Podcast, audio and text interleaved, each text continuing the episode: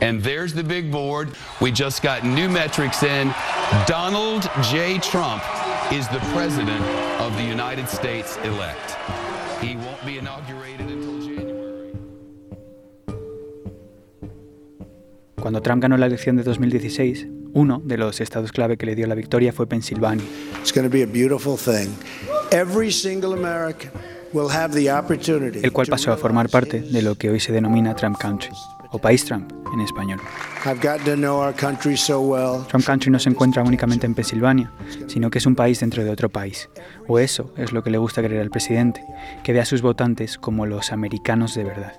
Todo aquel condado o estado que votó republicano en 2016 pertenece a Trump Country, y aunque este concepto es algo utilizado por analistas y reporteros para describir una tendencia electoral, lo cierto es que es ilustrativo de lo que es Estados Unidos hoy, una sociedad ideológicamente dividida, en la que la política parece haberlo inundado todo, afectando a cosas tan básicas como las relaciones vecinales.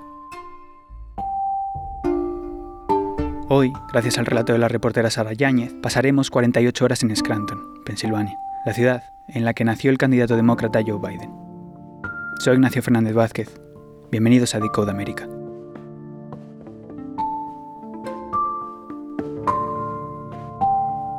Sara, tú vives en Nueva York y fuiste a Scranton, que está un poco más al norte, en Pensilvania, para ver qué es lo que está ocurriendo ahí, ¿verdad? Exactamente, exactamente. Fui en, autobús em, de Nueva York a Scranton, que fue como unas tres horas o así. Es una ciudad pequeña para Pensilvania. Digamos que las dos grandes eh, ciudades de Pensilvania son Filadelfia, que es la, la capital del estado, y eh, Pittsburgh. Y Scranton es una ciudad pequeñita y es una ciudad que mm, tiene como un toque antiguo, muy entre comillas, porque aquí en, Estados Unidos todo es bastante nuevo. Y muy tranquilo, yo lle- llegué por la tarde y básicamente no había nadie en las calles. Había más ardillas que, que personas. Scranton pertenece al Rust Belt, que es el cinturón de óxido, que era una zona industrial muy importante, ¿verdad? Y es, aunque está en declive. Sí, está en declive eh, desde hace años ya. Together. Y eso fue uno de los factores de. Trump, ¿no? Del Make America Great Again. De volver a, a, a que todas esas industrias vuelvan a, a resurgir. En el parque de Scranton, que es como una plaza principal, ahí estaba un profesor, bueno, estaba un hombre leyendo un, eh, un libro de, de la guerra civil. Y él estaba un poco preocupado por ver las dos Américas que se estaban volviendo a ver ahora, sobre todo en todo el marco de, de las protestas.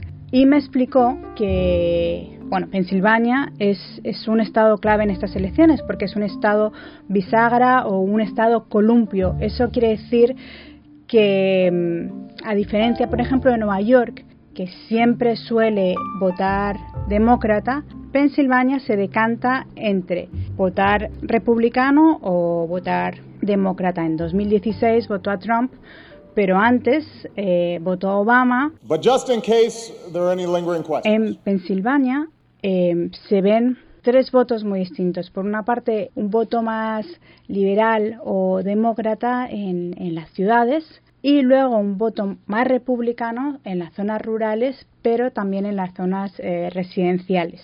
Y esa dualidad es muy importante porque en el Estado puede ir, como, como hemos dicho antes, no para un lado o para otro, pero la cantidad de votos que lo deciden son muy pocos.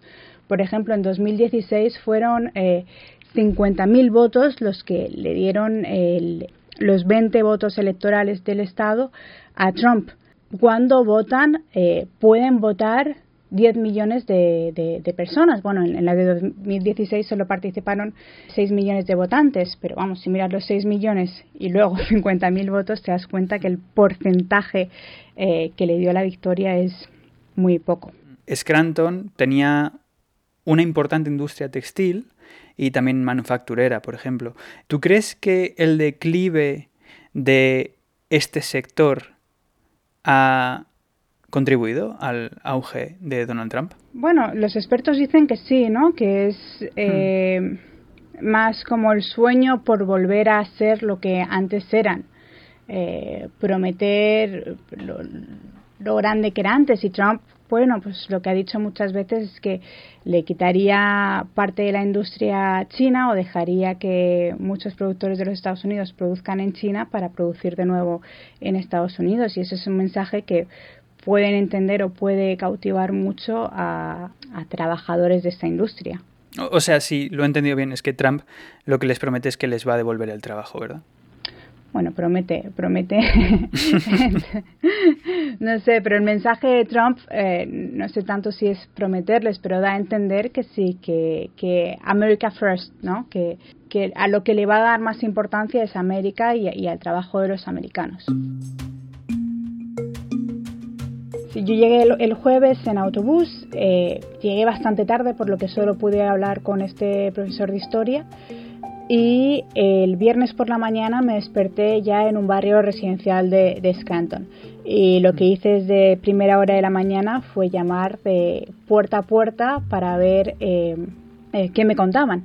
Y llamé puerta a puerta más que nada porque vi que había muchísimos carteles de, de Trump y de, y de Biden en las puertas, en las ventanas, en los porches, en, el césped. Entonces al principio empecé a llamar a, las casas que sí que tenían esos carteles.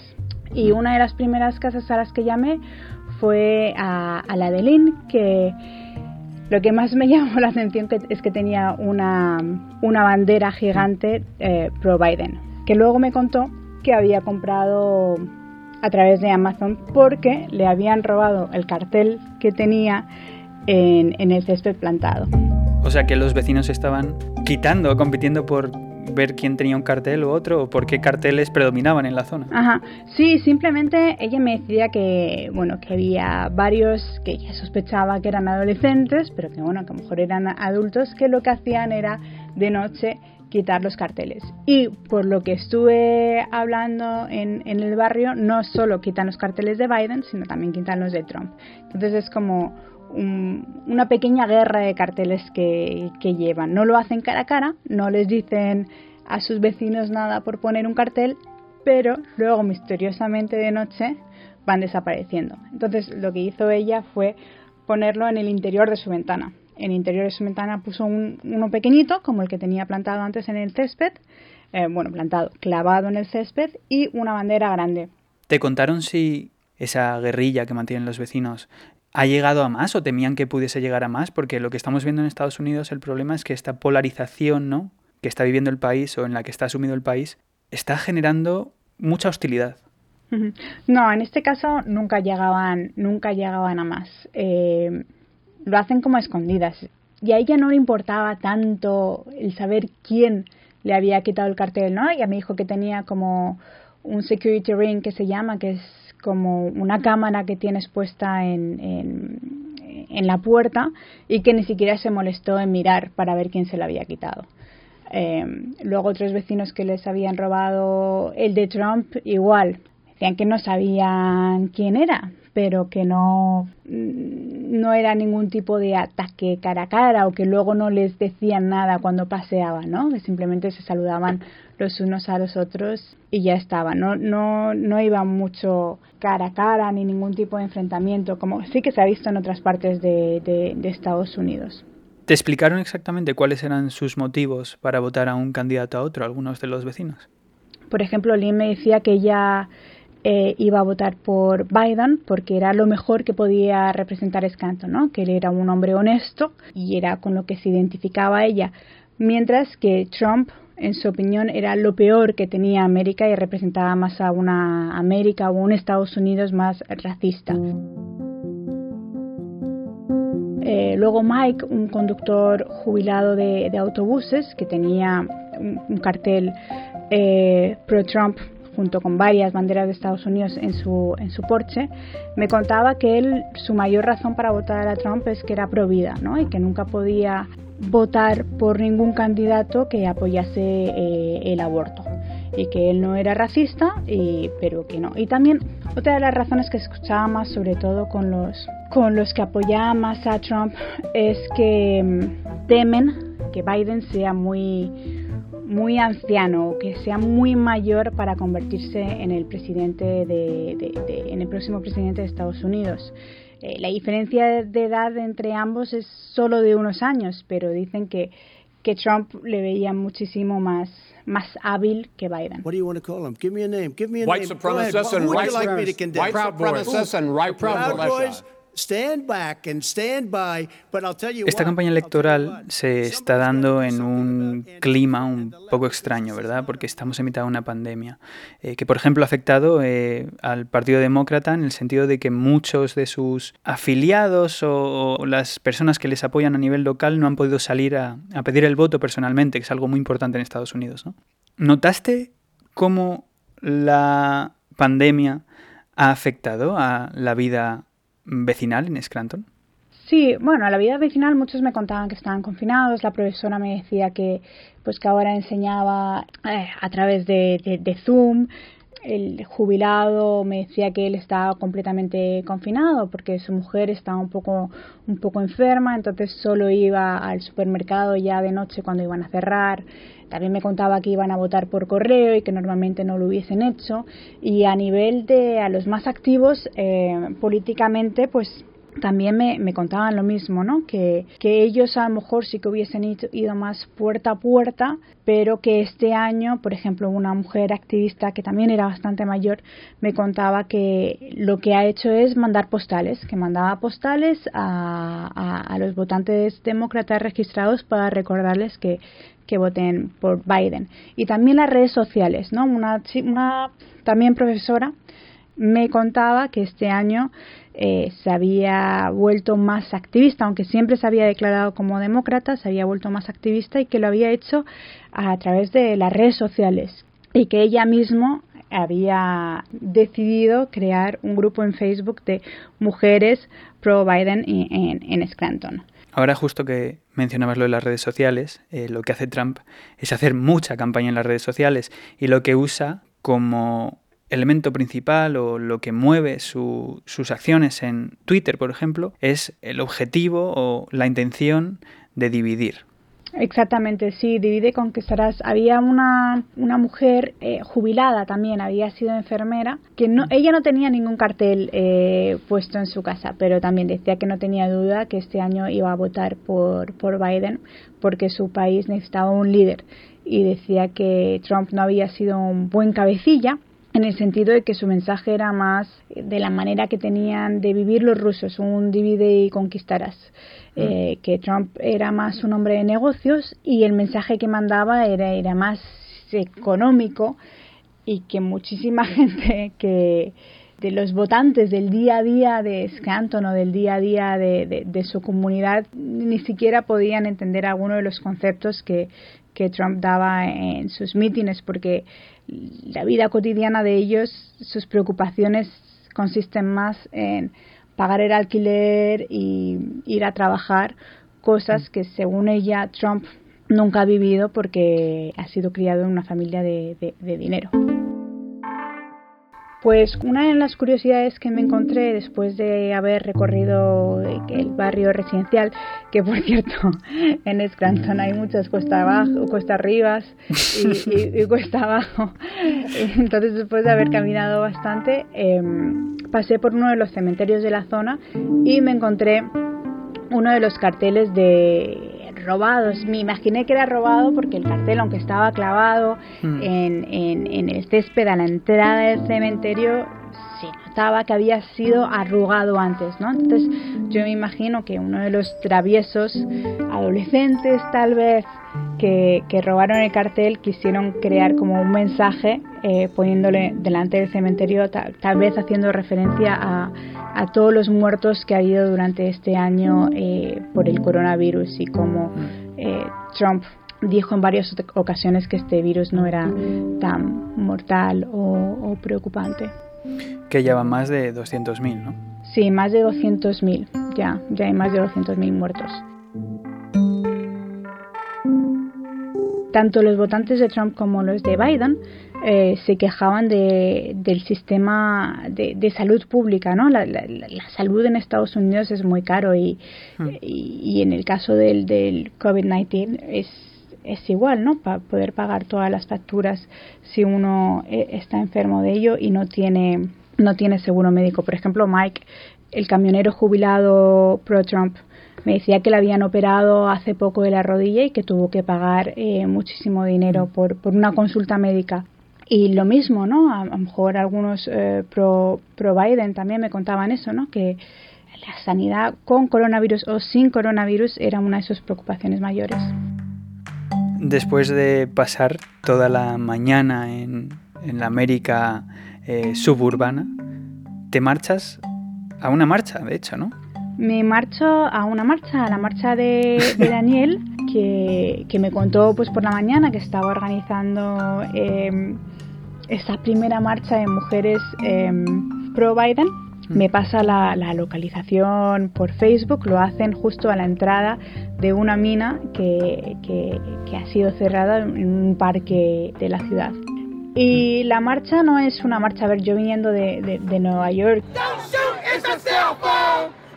y después de haber cubierto todas las marchas de, de Black Lives Matters, y todo eso es una marcha completamente distinta, ¿no? Es más una marcha mm. eh, literal. Las mujeres eh, se pusieron más o menos en fila o en sus grupitos de la gente con la que había venido, no, no interactuaban muchos con otras personas que no conocían eh, debido al virus y se pusieron a caminar y dieron la vuelta, literal, una pequeña vuelta a una zona de, del mm. parque una marcha silenciosa en la bueno pues se hablaba más o menos de, del día a día, ¿no? Y una marcha silenciosa, pero una marcha llena de, propaganda, por así decirlo. Muchos llevaban eh, pins de, de Biden o en las mascarillas se podía leer Biden o Vote y iban vestidas muy patrióticas de, de azul, rojo y blanco. His family had something to do with that, you know, his parents.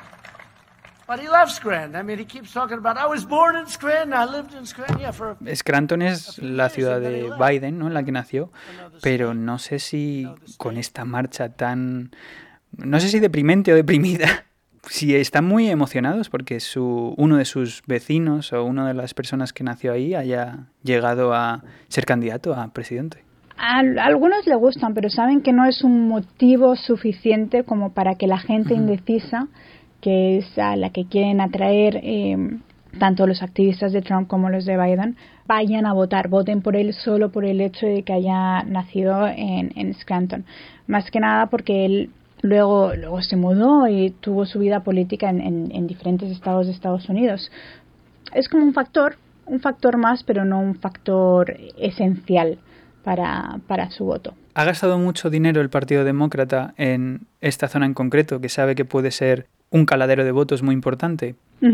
Sí, sí, em, se ha gastado muchísimo dinero eh, los dos partidos, sobre todo con publicidad. Tanto convencional en las televisiones como en las redes sociales.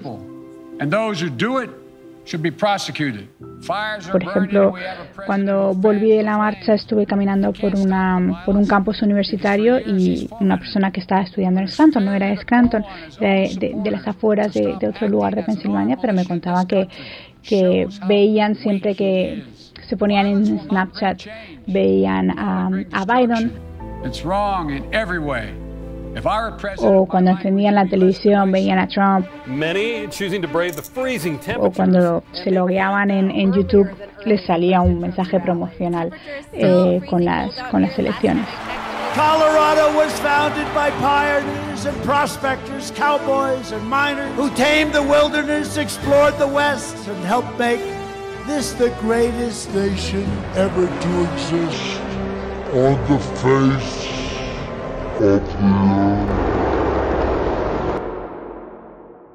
el sábado me lo tomé más eh, tranquilamente, después de, todas las cuestas para arriba y para abajo que había caminado al día anterior. Eh, uno de mis objetivos era hablar con votantes latinos o con votantes que no fuesen blancos, ¿no? Porque aunque en Pensilvania la mayor parte de los votantes, bueno, de los habitantes son blancos, creo que el porcentaje de latinos es menor al 8% y, y el de afroamericanos no creo ni que llegue al 20%, pero me interesaba em, hablar un poco con, con, gente que no fuese solo los blancos de, de los suburbios o, trabajadores blancos. Y eh, me encontré en otro barrio eh, residencial a un grupo de, de, puertorriqueños. Y ellos, a diferencia de mm, casi todo el mundo con quien hablé eh, en Scranton, me decían que, que no iban a votar que no les llamaba ni, ni un candidato ni el otro, que no veía ningún mensaje específico para ellos y que no, no iban a votar. Es más, uno de ellos me decía que su jefe, él trabajaba en, en limpieza y que su jefe también era de Puerto Rico y era súper eh, pro Biden y que le había dado como varias razones por las que debería de votarle y que no, no, no, no le llamaba hasta que llegó eh, otro de sus amigos. y cuando llegó dijeron, mira ese, pregúntale a él que va a votar por Trump. A él le encanta Trump. Y efectivamente él me dijo que, que iba a votar a Trump y que lo iba a hacer por, mira, esta razón también la escuché bastante, porque él era, no era un político. Mm. No era un político, era un hombre de, negocios y que eso le, le llamaba la atención y le, y le daba confianza. Pero también me comentó que el hecho de, que Trump haya tirado papel higiénico después del huracán eh, María cuando fue a Puerto Rico fue algo que no le mm. gustó mucho, pero se lo tomó más como, como una broma más de Trump que como un hecho para, para, para no votarle. ¿Tú crees que los latinos que no van a votar a Biden pueden terminar votando a Trump porque le ven como un hombre de negocios y un hombre que puede revitalizar la economía? Sí, tal vez.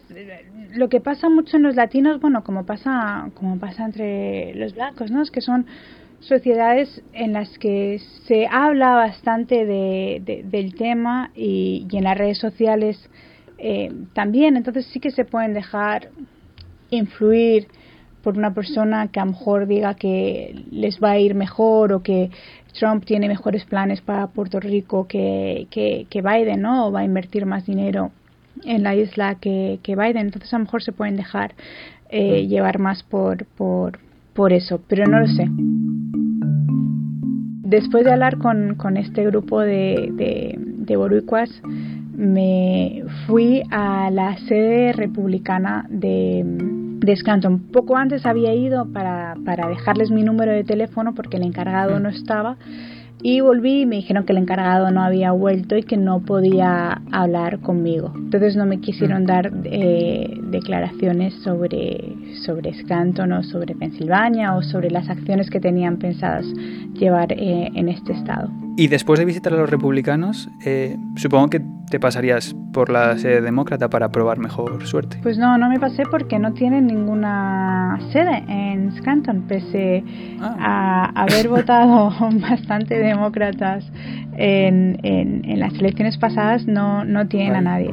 Y, es más, eh, eso es una de las razones de ver la importancia de, de los republicanos en la zona, ¿no? De, de, de, ver la fuerza que tiene. No challenge can match the heart and fight and spirit Trump ha dado mítines en, con un pueblecito que está cerca, está como a 10 kilómetros. Eh, Trump fue y dio un mitin. Entonces, como que ves que los republicanos sí que miran más a los lugares más pequeños y a lo mejor fuera del mapa, porque saben que tienen, que tienen apoyo allí.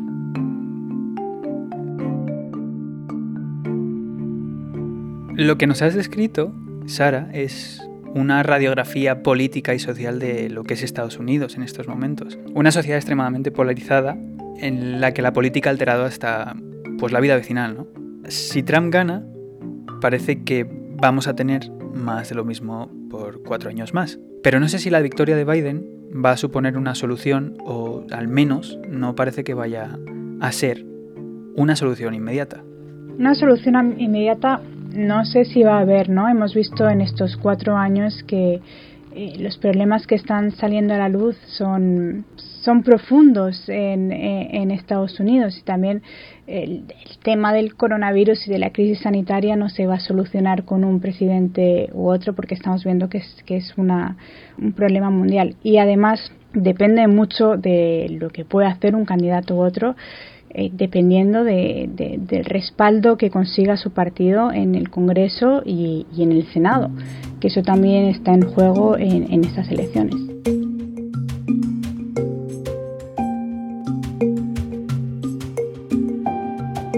Pues muchísimas gracias Sara, te lo agradezco un montón. De nada, un placer.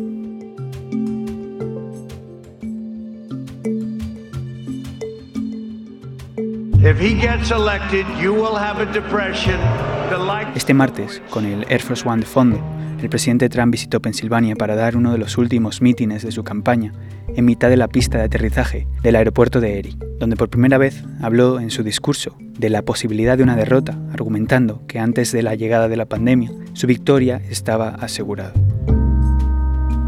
Antes de abandonar el escenario, Trump pidió a los asistentes que votasen para seguir haciendo América grande durante cuatro años más.